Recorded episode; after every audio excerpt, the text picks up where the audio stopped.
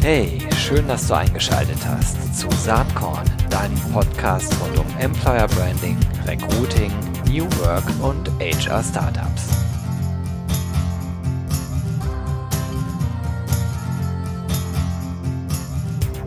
Hallo und herzlich willkommen zum Saatkorn Podcast. Heute habe ich einen ganz, ganz spannenden Mann am Start. Das ist Tim Leberecht. Er ist Founder der Business Romantic Society. Er ist Autor, äh, hat das Buch Business Romantiker äh, herausgebracht oder geschrieben und ganz aktuell gegen die Diktatur der Gewinner. Er ist TED-Talker, hat äh, viele Jahre im Silicon Valley gewohnt, ist aber jetzt äh, nach Berlin zurückgekehrt und ich freue mich total, dass er heute hier im Saatkorn-Podcast am Start ist. Hi Tim, schönen guten Morgen. Hallo Gero, schönen guten Morgen und vielen Dank, dass ich hier dabei sein darf. Freut mich sehr. Ich freue mich auch. Die äh, Frage, die sich natürlich aufdrängt, ist äh, diese schöne Verknüpfung der beiden Wörter Business und Romantik. Da würde ich doch gern mal mit starten.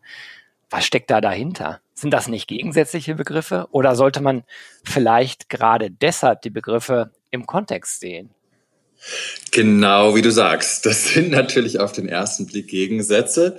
Auf den zweiten, auf den dritten, auf den vierten dann vielleicht nicht mehr so. Aber das hat mich eben dran gereizt. Also ich habe äh, ja selber einen Background in den äh, Kulturwissenschaften, also komme eigentlich aus den Geisteswissenschaften, habe früher auch ganz zu Beginn meiner Karriere mich leider sehr erfolglos äh, mit einer äh, Popmusikkarriere versucht.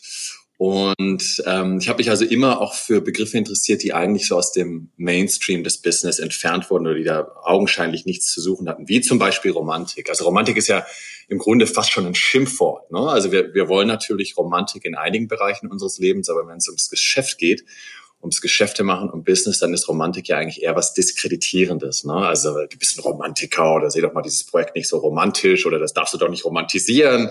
Also das ist dann, gilt man eigentlich als Exzentriker, als Narr, der eigentlich ähm, in der doch sehr Pragmatismus ähm, belohnenden Arbeitswelt nichts zu suchen hat. Und das hat mich sehr gereizt. Also wie ich zu dem Buch kam, Business Romantiker, das habe ich 2015 erschienen, das ähm, es war so, dass ich damals war ich äh, Chief Marketing Officer bei Frog Design, also dieser legendären, sagt man, Design-Innovationsschmiede, gegründet vom deutschen Industriedesigner Hartmut Esslinger.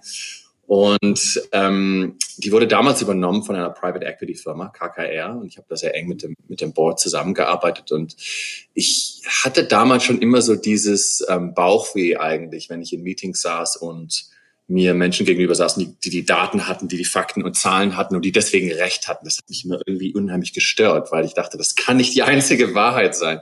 Es muss eine andere Wahrheit geben in unserem Leben, aber eben auch gerade ähm, in der Arbeitswelt. Und äh, das hat mich so ein bisschen dazu dann inspiriert, das Buch zu schreiben, Business Romantiker. Und ich wollte eigentlich ein Buch schreiben über ähm, Bedeutung. Also der ursprüngliche Titel war Chief Meaning Officer. Gott sei Dank habe ich den nicht äh, genommen. Aber mich hat interessiert, wie Marken Bedeutung erzeugen können und wie Unternehmen, ähm, Arbeits, äh, Unternehmenskulturen im Grunde Sinnstifter sind und vor allem auch Sinnstifter sind. Und dann habe ich mir angeschaut, was sind eigentlich die Prinzipien von Bedeutung? Was sind die Prinzipien von Sinnstiftung? Und also beispielsweise Geheimnis, nicht alles transparent darstellen, ähm, eine, eine sehr starke Subjektivität und Emotionalität oder auch Intimität, also emotionale Intimität zu erlauben, zu kultivieren am Arbeitsplatz. Und je mehr ich mir diese Prinzipien angeschaut habe, desto mehr habe ich festgestellt, das ist mir wirklich wie so ein, wie sagt man, wie so ein, äh, ähm, sind mir die, wie die Schuppen von den Augen gefallen, sagt man, glaube ich, auf Deutsch. Ähm, ist mir aufgefallen, dass das eigentlich romantische Prinzipien sind romantische Prinzipien im Sinne der, der Geistesbewegung, der, der philosophischen und künstlerischen Bewegung ähm, des, des 17. und 18. Jahrhunderts. Äh, und dann hab, ist mir plötzlich aufgefallen, dass ich dachte, ach, das ist super interessant, weil es gibt eine Parallele zwischen der Zeit damals, als die Romantiker, also wie Fichte, Schlegel, ähm, Lord Byron und äh, Keats und wie sie alle hießen, aufbegehrten gegen das Diktat der, der wissenschaftlichen, empirischen, rationalen Vernunft, also die Aufklärung, weil sie dachten, das greift einfach zu kurz, dieses rationale Weltbild und Menschenbild. Und genauso erschien mir das dann an der Fall zu sein, jetzt als Antwort auf diesen Dataismus, auf die Quantifizierung der Welt, auf die Technologisierung der Welt, die Digitalisierung, die ja im Grunde auch ein sehr ähm, reduziertes und berechenbares und rationales, datenbasiertes Menschenbild äh, predigt und, und vorlebt. Und deswegen ist mir plötzlich aufgegangen, dass es interessant sein könnte, die Parallelen zu ziehen und eigentlich zu argumentieren, dass wir eine neue romantische Bewegung brauchen, um das Spielfeld, in dem wir Menschen uns bewegen, am Arbeitsplatz, aber wirklich in allen Bereichen unseres Lebens, wieder größer zu machen. Und das war dann im Grunde der Impuls für, für die, für das Buch und für diesen Begriff Business Romantik. Und das hat mich interessiert, diese Spannung zwischen diesen beiden Begriffen. Und ähm, ja, und das hat äh, seitdem eigentlich äh, ganz viele Gespräche und, und ja ausgelöst und unter anderem ja dann auch zur, zur Gründung meiner Firma geführt und und so weiter. Aber da können wir dann später noch drüber reden. Genau, Aber, da kommen wir noch drauf. Ich, ich bei mir gerade offene Türen ein. Ähm, ich habe das Buch nicht gelesen. Wir hatten gerade schon im Vorgespräch äh, kurz drüber gesprochen. Schändlicherweise kannte ich dich äh, vorher gar nicht. Der Kontakt ist über Markus Albers entstanden. An der Stelle nochmal herzlichen Dank. Aber was du gerade sagst, dass äh, das ist so mein eigenes Denken, äh, nur offen, nur besser ausgedrückt. Ähm, ich sehe das in diesem HR-Kontext, in dem ich mich bewege, ähm, ganz klar so. Wir leben gerade in einer Zeit, wo, wie du schon sagst, äh, viel über Daten geredet wird und es gibt viele Menschen, äh, wo ich den Eindruck habe, ähm, die sehen die Wahrheit des Lebens nur noch in Daten. Ähm, auch im, im ganzen Recruiting-Kontext ist das so. Ne? Also du kannst inzwischen so viele Datenpunkte nachhalten, du kannst ja alles ermessen, wo kommen die Bewerbungen her und wenn ich den Hahn hier ein bisschen aufdrehe, basierend auf den Daten, äh, dann müsste ich eigentlich so viele Einstellungen bekommen. Ich glaube, ein Teil davon ist wahr. Also ich würde jetzt äh, keinesfalls sagen, das ist alles egal und äh, man darf da nicht hingucken. Im Gegenteil, sollte man sich genau anschauen. Aber ich habe oft den Eindruck, dass der Kern vergessen wird. Und der Kern ist ein ganz anderer in meinen Augen. Wenn du darüber nachdenkst, äh, bei einer Firma anzufangen, dann ist es eine sehr, oder sollte es, eine sehr grundlegende Entscheidung sein. Denn diese Firma wird ja ein Teil von dir, ein Teil deiner Persönlichkeit. Sie ist Teil deines Lebenslaufes und sie wird ein Teil deiner persönlichen Geschichte. Und insofern, glaube ich, ist es viel, viel wichtiger, über äh, Sinn und Zweck äh, äh, eines Unternehmens nachzudenken, eigentlich über den Kern dessen, warum dieses Unternehmen eigentlich da ist und warum man äh, vielleicht dann auch überlegt, für dieses Unternehmen zu arbeiten. Und so verstehe ich dann oft, ähm, oder so verstehe ich den Begriff Employer Branding. Und da, da bin ich sehr offen für eine Sichtweise, äh, wie du sie gerade beschrieben hast, wie ich sie zumindest gerade verstanden habe, die oft so ein bisschen als naiv belächelt wird. Ja, brauchen wir denn diese Sinnebene überhaupt? Äh, und äh, wofür soll das alles gut sein? Wir haben noch die Zahlen, Daten, Fakten und das ist die reine Wahrheit. Ich glaube, der Kern der Wahrheit liegt ganz woanders. Der liegt eigentlich eher auf einer emotionalen Ebene ähm, wo man halt Zugang finden muss äh, zu einem Arbeitgeber als Bewerber. So, und von daher äh, ist äh, ganz viel in dem, was du gesagt hast, drin, so, so wie ich, aber auch wie unsere Firma eigentlich diesen ganzen Zusammenhang von Employer Branding, Personalmarketing und Recruiting versteht. Und ich wehre mich äh, gegen dieses belächelt werden und äh, gegen diese Einstellung, äh, das ist naiv, so zu denken. Denn ehrlich gesagt, wenn alle so denken würden, dann wäre die Welt schon ein bisschen besser. So sehe ich das zumindest. Ähm, Habe ich dich da richtig verstanden oder sagst du, na Moment, das sieht doch alles äh, ganz anders aus und ist schon ein bisschen komplexer, als du das jetzt gerade so darstellst? Nein, also ich, also das hast du ganz wunderbar formuliert und äh, ich würde ja gerne widersprechen, weil das wäre vielleicht interessanter für die Zuhörer, aber äh, mit dir völlig überein. Ähm, also ich, das ist richtig mit der emotionalen Ebene und mit, mit, der, mit, mit dem Sinn und auch mit diesem, ne, wenn man sich, es gibt ja oft äh, dieses Bild von dem Eisberg, wo man sozusagen die Spitze des Eisbergs ja. sieht und dann aber im Grunde der, der, der Boden oder der Rumpf des Eisbergs ist unter Wasser und wir wissen alle intuitiv, dass es letztlich das ist, was unter Wasser ist, also das, was nicht sichtbar ist, Beziehungen, äh, Emotionen, die natürlich eigentlich auch über den Erfolg eines Projektes entscheiden, über den Erfolg einer Unternehmung entscheiden. Das sind nicht die rationalen Sachen, die wir sozusagen ähm, äh, sichtbar machen, ne, die wir formalisieren. Die sind es auch, also ich will das gar nicht, mhm. Aber ähm, es geht eigentlich um viel, viel mehr und es ist viel komplexer. Und ich finde ganz interessant, also ich habe jetzt gerade, wir bezeichnen das Gespräch jetzt auf äh, zwei Tage nach dem Champions League-Finale, das Bayern München ja doch auf beeindruckende Art und Weise gewonnen hat. Ich muss dazu sagen, ich bin großer Barcelona-Fan. Also mein, mein, ich habe immer noch trockenes Herz von dem 8 zu 2 äh, vor, vor zehn Tagen. Aber es ist ja ganz interessant, ne, dass, dass auch bei, bei so einer hochprofessionellen, beim hochprofessionellen Ensemble wie Bayern München, die ja wirklich auch alle Daten aufzeichnen, die alle Informationen haben, die die besten Therapeuten und Sportmediziner und Coaches haben, dass es trotzdem manchmal einfach nicht läuft. Ja, also wenn man sich anschaut, was Nico Kovac, der Trainer vor einem Jahr, wie er kämpfen musste mit genau der gleichen Mannschaft übrigens. Ne? Äh, und dann kommt ein neuer Trainer, Hans Flick, Hansi Flick, ähm, plötzlich gibt es einen Stimmungsumbruch, er, der erreicht die einfach emotional auf eine ganz andere Art und Weise und macht aus einer ziemlich zerworfenen Mannschaft eine, eine wirklich eine Einheit. Ähm, auch eine unheimlich emotionale Einheit. Das war ja auch wunderschön zu sehen jetzt nach dem Finale, wie sie da im Anspielkreis saßen, äh, wie sie auch übrigens den Gegner, also äh, Neymar zum Beispiel, getröstet haben. Und man merkte einfach, dass plötzlich da ein Geist da ist, also ein Spirit da ist, den man vorher nicht erzeugen konnte. Und das ist keine Datensache oder vielleicht auch, also Daten können dazu helfen, dabei helfen, aber das ist wirklich eine Frage, glaube ich, der der Führung und der Kultur und wie man Menschen emotional anspricht. Und ich glaube, es, es gibt ja diesen schönen ähm, Begriff der, der unendlichen Spiele und der endlichen Spiele. Also das ist eine Theorie, die der, der amerikanische Religionswissenschaftler James Cars aufgestellt hat, die dann durch äh, Simon Sinek jetzt auch vor ein paar Jahren nochmal popularisiert wurde durch einen Talk. Und im Grunde ist die Unterscheidung, die James Cars vorgenommen hat, zu sagen, es gibt also endliche Spiele, sind Spiele, die eben ein einen eindeutigen Ausgang haben. Da geht es um Gewinnen oder Verlieren. Die sind in der Regel auch kurz- oder mittelfristig und das sind einfach Transaktionen, äh, wo der, der Anreiz und auch dann der Benefit äh, relativ klar sind. Unendliche Spiele sind Spiele, die eigentlich offen sind, ergebnisoffen sind, wo das Ergebnis vielleicht auch gar keine Rolle spielt, sondern man spielt eigentlich nur, um die zu spielen.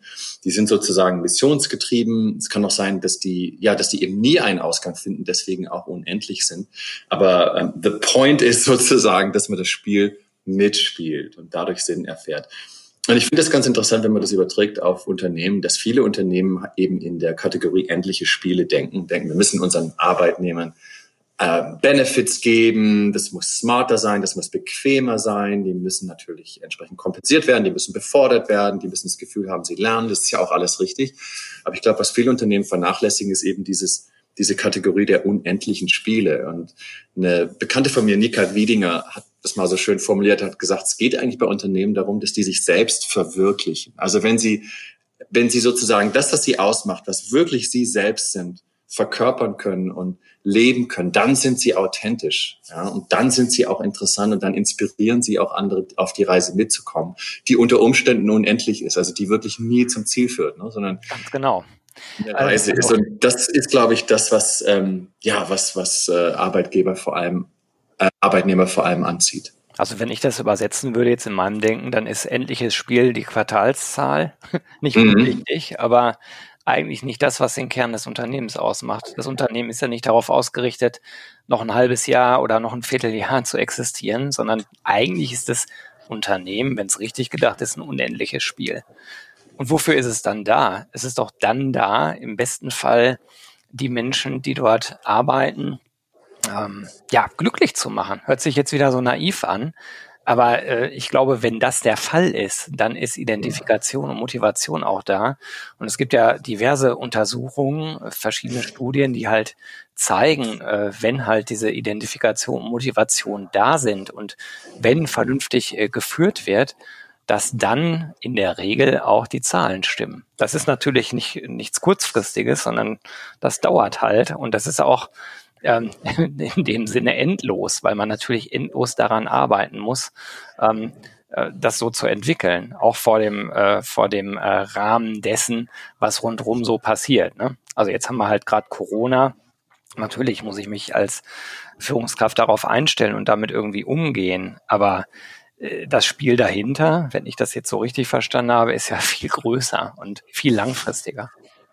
Es geht eben vor allem auch, also es geht darum, die Menschen glücklich zu machen, aber vor allem auch um, um Impact und soziale Wirkung, also um die Vorbildrolle auch von Unternehmen, was gesellschaftliche Veränderungen angeht. Und also ich habe beispielsweise vor einigen Tagen gesprochen mit äh, Reinc. Also das ist die Firma, die gegründet wurde von vier amerikanischen, also um beim Fußball zu bleiben, ähm, äh, WM-Gewinnerinnen aus, dem, aus der amerikanischen Nationalmannschaft. Also Megan Rapino ist wahrscheinlich die prominenteste unter den Vieren, Tobin Heath und noch äh, zwei andere. Die haben eine Firma gegründet, nachdem sie jetzt ihre professionelle Laufbahn beendet hatten, die heißt Re-Inc. Und die wollten eigentlich mit dieser Firma vor allem eines machen, Aktivismus betreiben und dass es möglich ist, mit einem Unternehmen andere partizipativere Strukturen zu schaffen und mehr äh, sozusagen Bewusstseinswandel auszulösen auf gesellschaftlicher Ebene. Und das Interessante ist jetzt, dass sie die Firma gegründet haben und anders als viele andere Unternehmen schon einen ganz klaren Purpose hatten, einen Wertekatalog hatten, eine Mission hatten. Das hatten sie alles definiert, aber sie hatten einfach noch gar keine Produkte oder Dienstleistungen. Und die sind da ganz anders rangegangen. Normalerweise denkt man ja, was ist unser Produkt? Was ist sozusagen der, der Customer Need? Was ist das Problem, das wir lösen? Und die haben gesagt, nein, wir schaffen vor, vor allem erstmal eine Kultur, wir haben eine Vision und dann überlegen wir uns, was sind eigentlich die Produkte oder Dienstleistungen, die dazu passen. Und das finde ich halt einen radikal, völlig anderen, ja, radikal neuen Ansatz. Ähm, und ich denke mal, dass, ähm, dass es gibt ja auch diese also weil du die Zahlen genannt hattest, auch diese buddhistische Weisheit, dass man, wenn man eigentlich ein Ziel erreichen will, auf jeden Fall immer daneben zielen sollte. Ne? Also dass man sozusagen nie genau das eigentliche Ziel frontal sich vorknüpfen, vorknüpfen sollte, sondern immer äh, eigentlich das, das Ziel, wie auch das Glücklichsein beispielsweise, eher als ein Nebenprodukt betrachtet einer völlig anderen Aktivität. Und in dem Sinne, glaube ich, ähm, ist so ein Ansatz, wie das Re-Ink vorlebt, durchaus spannend. Was mich jetzt mal interessieren würde, ähm, es gibt einige Vordenker, es gibt Unternehmen, die in so eine Richtung agieren. Wenn ich mir allerdings beispielsweise jetzt mal die DAX 30 Unternehmen anschaue, dann, dann sieht man davon meiner Meinung nach nicht allzu viel. Da ist noch viel, viel, viel altes Denken. Ähm, wie kommen wir denn dahin, dass äh, mehr Unternehmen so agieren? Ist das ein Prozess, wo du sagst, ja, das ist Evolution, warten wir mal 20 Jahre ab, dann, dann setzt sich das durch? Oder ist es äh, äh, nicht eigentlich so, dass man eigentlich viel aktiver daran arbeiten müsste? Ich meine, du schreibst Bücher, äh, du berätst auch, denke ich, mit der Business Romantic Society. Ähm, wie hilfst du dabei mit, dass, dass es äh, eine Entwicklung in diese Richtung gibt?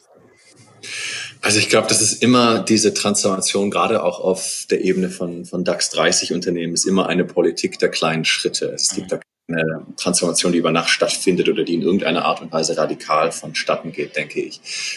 Was ich beobachtet habe, auch jetzt mit dem, mit unserer eigenen Firma, also der Business Romantic Society und auch diesem Think Tank und der Community, the House of Beautiful Business, die wir jetzt seit drei Jahren unterhalten, die ja eigentlich auch ein, ja, eine Transformationsplattform ist, wenn man so will, ist das, also es sind eigentlich drei Schritte. Der erste Schritt ist immer Sprache, äh, sorry, der erste Schritt ist immer, ähm, ja, Sprache ähm, wo man eigentlich völlig neue Vokabeln, eine völlig neue Rhetorik einführt, wie beispielsweise Begriffe ähm, wie Romantik oder jetzt auch mit meinem neuen Buch äh, gegen die Diktatur der Gewinner, das Verlieren, das ja eigentlich auch jahrelang, jahrzehntelang tabuisiert war äh, in der Geschäftswelt. Also ich glaube, überhaupt neue Vokabeln einzuführen, Sprache, neue Sprache zu erfinden, alte Begriffe zu rehabilitieren, ist der erste Schritt äh, damit sich das Bewusstsein an neue möglichen Möglichkeiten gewöhnen kann, sozusagen. Der zweite Schritt ist, glaube ich, das zu erleben.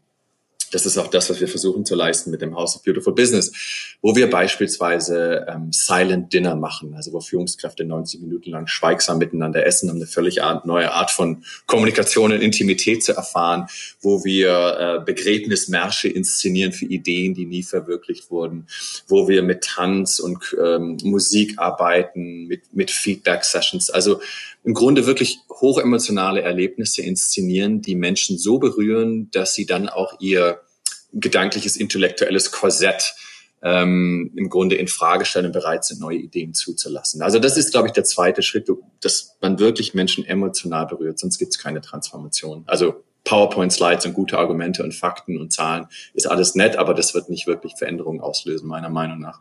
Das dritte ist dann diese also diese Veränderung zu verkörpern und zwar durch kleine alltägliche Hacks, also einfach um Muskulatur zu bilden.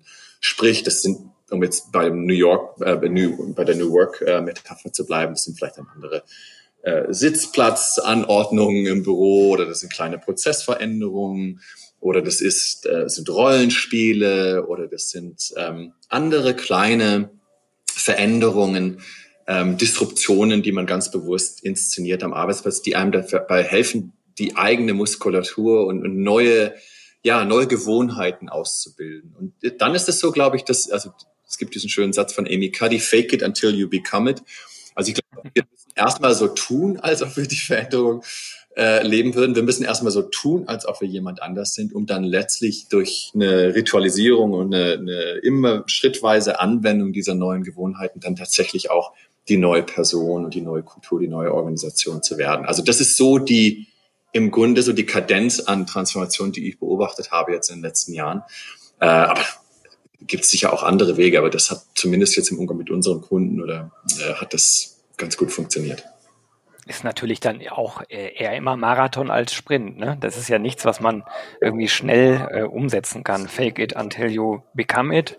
Gefällt mir sehr gut. Ich glaube da auch dran. Das hat so ein bisschen was von self-fulfilling prophecy. Also wenn du davon überzeugt bist, dass es der richtige Weg ist, dann geh ihn mal. Ähm, aber kannst halt nicht damit rechnen, dass du sofort Erfolge haben wirst.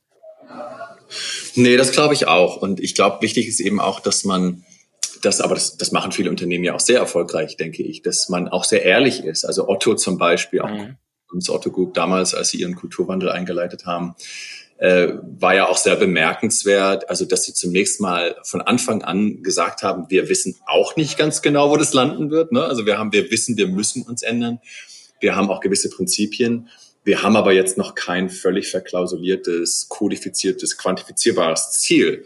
Äh, also das ist sozusagen offen. Das war der erste, glaube ich, wirklich wichtige Schritt, der ihnen dann sofort auch sehr viel Glaubwürdigkeit gegeben hat äh, beim, bei der eigenen äh, Belegschaft. Und das zweite war natürlich dann das oft zitierte, ähm, der oft zitierte Wechsel vom Sie zum Du, was natürlich genau dann diese, diese Verkörperung war eines Wandels. Also das so deutlich zu machen und zu sagen, okay, ihr könnt jetzt morgen in, in, ins Vorstandsbüro reinlaufen. Der Praktikant kann morgen früh ins Vorstandsbüro kommen und kann den Finanzvorstand duzen. Ne?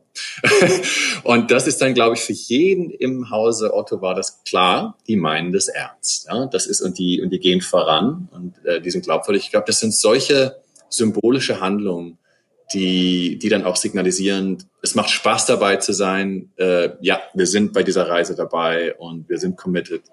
Ähm, und es wird nicht immer einfach, aber ja, wir ziehen da alle am gleichen Strang. Sag mal, jetzt haben wir im Moment ja diese Corona-Situation, die ja gerade in Deutschland auch dazu führt, dass auf einmal viele Unternehmen und Organisationen erkennen, huch, wir können ja viel besser virtuell zusammenarbeiten, als wir das jemals für möglich gehalten hätten. Äh, oder äh, sie haben es vielleicht auch gar nicht für möglich gehalten. Jetzt geht's aber doch. Glaubst du denn, dass solche ähm, äh, externen Entwicklungen wie jetzt Corona ein Katalysator für diese Gedankenwelt sind? Weil ja die Arbeitswelt sich dadurch gerade zumindest mal im Moment total verändert, zumindest im Brainwork-Bereich, ne? also im Produktionsunternehmen. Da sieht's ja nochmal anders aus, aber äh, in der ganzen Dienstleistungsgesellschaft da musst du ja gar nicht mehr äh, Arbeitszeit und Arbeitsort zwingend definieren. Ist das ein Effekt, der mithilft, äh, uns in die Richtung deiner Gedankenwelt zu bringen? Oder sagst du, das hat eigentlich gar nicht so viel miteinander zu tun? Also ich finde das hochspannend. Ich kann da auch nur mutmaßen natürlich, weil ja, ich da kurz zwei Kugel habe. Äh, ich habe beobachtet die letzten Monate, wir haben mit dem House of Beautiful Business 45 sogenannte Living Room Sessions veranstaltet, die wir dann auch äh, kostenlos angeboten haben ab einem bestimmten Zeitpunkt während Corona. Es waren so Online-Sessions, die inspiriert waren von der Art und Weise, wie wir auch diese House of Beautiful Business Events veranstaltet haben. Und was uns aufgefallen ist, war eigentlich, dass es möglich ist, online Community und Intimität zu schaffen, sogar auf Zoom. Also, und vor allem auch, wenn man ausschließt. Also wir hatten wunderbare Momente, wo wir ähm, zum Beispiel gemeinsam Tagebuch geschrieben haben oder geschwiegen haben oder gemeinsam zugehört haben, Musik, wo wir auch getanzt, äh, Tanz hatten. Also ähm, das ist vielleicht das Erste, das ist, man sagt ja immer, ja, Zoom, das ist sozusagen äh, körperlos und das ist abstrakt und kalt und steril. Ähm, muss es nicht sein. Es ist einfach ein neues Medium und ich sehe das eigentlich eher als eine Bereicherung unseres, äh, unseres Repertoires. Das Zweite, glaube ich, was passieren wird, ist, dass es wahrscheinlich eine klarere Trennung geben wird oder eine Anerkennung zweier Bereiche. Das eine ist das ergebnisorientierte, pragmatische, effiziente Agieren. Also ich denke mal, dass Online-Formate sehr, sehr gut sind, beispielsweise um Workshops zu veranstalten, die ein ganz klares Ergebnis liefern sollen. Ne? Also zum Beispiel, wenn es um Problemlösung geht oder Alignment oder eine Strategie zu entwickeln, dann kann man, glaube ich, viel viel Rauschen ausschalten und viel schneller zum Ziel kommen. Und ich glaube, das wird viel klarer auch so umgesetzt werden durch Formate wie ähm, durch Zoom und andere Kollaborationsplattformen, die da dranhängen. Auf der anderen Seite glaube ich, dass dann eben auch klar wird, äh, dass diese sozialen, zwischenmenschlichen Aspekte des Business eben dann auch nochmal eine ganz andere, einen ganz anderen Stellenwert erfahren, aber dass die vielleicht getrennt von dem ersten stattfinden. Also dass das nicht mehr so vermengt wird, sondern dass man sagt, okay, wir machen jetzt einen Workshop, der ist zwei Stunden lang statt sechs Stunden lang. Der soll das und das produzieren, das machen wir auf Zoom. Und dann machen wir vielleicht persönlich, gehen wir abends essen oder ähm, wir haben äh, eine Veranstaltung äh, morgens oder wir machen sogar online, machen einfach nur ein Gespräch, ne, das eine Stunde, eine Stunde lang dauern wird. Aber ich glaube, dass die Trennung wird, dass die klarer sein wird. Und was das bedeutet, dieser neue hybride Arbeitsplatz, weil ich denke mal, den werden wir auf jeden Fall erleben, eine Mischung eben aus beiden, mhm. Real World und virtuell, ist eine völlig neue Art von Führungskompetenz. Manager ähm, müssen natürlich schon auch immer noch klare Direktiven vorgeben und motivieren ähm, und auch Ergebnisse produzieren und entsprechende Prozesse aufsetzen. Aber ich glaube, sie müssen vor allem auch Kuratoren werden. Das heißt, sie müssen wie so Experience Designer eigentlich lernen. Und das wird, glaube ich, jetzt durch diese Virtualisierung der Arbeitswelt immer klarer werden, dass jedes Meeting, dass jeder Kontakt immer auch eine Inszenierung ist, dass es immer auch eine Performance ist, dass es immer auch eine Experience ist. Also man konnte äh, vor Corona ein Montagmorgens ein Meeting machen und musste sich nicht Sonntagabends hinsetzen und eine große Choreografie dafür entwerfen, sondern man hatte halt eine Agenda. Und es ging los und dann hat man sozusagen versucht, Resultate zu erzielen. Ich glaube, jetzt, was Zoom und andere äh, virtuelle Plattformen uns nahelegen, ist, dass wir versuchen, Intimität zu erzeugen, dass wir eigentlich jetzt versuchen müssen, Emotionalität zu erzeugen und ähm, Vertrauen zu schaffen, virtuell. Und das bedeutet, dass wir uns viel mehr Gedanken machen müssen darüber, wie wir eigentlich Meetings inszenieren, wie wir eigentlich ein, ein Gefühl von Gemeinschaft schaffen. Und davon können dann, glaube ich, auch die persönlichen Kontakte und persönlichen Meetings wieder ähm, profitieren. Also ich glaube, die, das, das Anforderungsprofil für Führungskräfte wird sich ändern. Die werden, die werden immer mehr zu Kuratoren werden, zu Regisseuren, wenn man so will, zu Choreografen. Und insofern auch, glaube ich, und das schlägt jetzt so ein bisschen die Brücke zu der, zu der Romantik, über die wir anfangs gesprochen haben, auch sehr, sehr viel lernen, insbesondere von, von Künstlern. Also ich habe neulich so einen Text geschrieben, wo ich gesagt habe, der, die Führungskraft der Zukunft ist eigentlich ein Maler, weil Maler hat ja auch also er erzeugt eigentlich Intimität, obwohl er nicht im gleichen Raum ist, aber durch sein Produkt, durch das Bild schafft er Intimität und, und schafft Präsenz. Und genau das ist die Qualität, die Führungskräfte jetzt zukünftig auch an den Tag legen müssen. Hm. Sehr spannende Gedanken. Lass uns doch noch mal ein bisschen Zeit verwenden, weil ich merke schon, mit meiner üblichen Länge kommen wir kaum hin. Du hast so viel Spannendes zu sagen, aber ich möchte noch ein bisschen übers Verlieren reden mit dir. Ähm, ist ja naheliegend. Äh, dein Buch gegen die Diktatur der Gewinner wie wir verlieren können, ohne Verlierer zu sein. Und ich, ich glaube, auch da gibt es die Brücke ja wieder Richtung Führungskraft. Also eine Führungskraft als Verlierer, verlieren in der Wirtschaft. Was soll ich damit anfangen? Ja, also das ist ähnlich wie mit der Romantik. Ja. Das, das ist ja, dass jetzt viele Unternehmen durch ihre Silicon Valley Expeditionen inspiriert nach Hause kommen und sagen, so, wir brauchen eine Kultur des Scheiterns, die es ja in Deutschland so vielleicht nicht gab im, ja. Business. Und das ist mittlerweile, muss man ja wirklich anerkennen, hat sich auch ganz schön geändert. Also ähm, fail for, fast, fail forward ähm, ist modisch. Und, aber es ist trotzdem gut, dass wir da etwas offener geworden sind. Ist aber immer noch was anderes als Scheitern, äh, als Verlieren. Scheitern ist, glaube ich, sehr ereignisbezogen. Man scheitert mit einem Projekt, mit einem, äh, mit, mit, äh, mit einer Idee. Aber man kann sich davon wieder erholen. Ich glaube, das Verlieren ist eher eine Wahrnehmung oder ist ein Gefühl, ist irrational. Das ist wie so Sand, der einem durch die Finger rennt. Das ist so die Angst davor, die Kontrolle zu verlieren, den Status, das Gesicht, den Einfluss zu verlieren.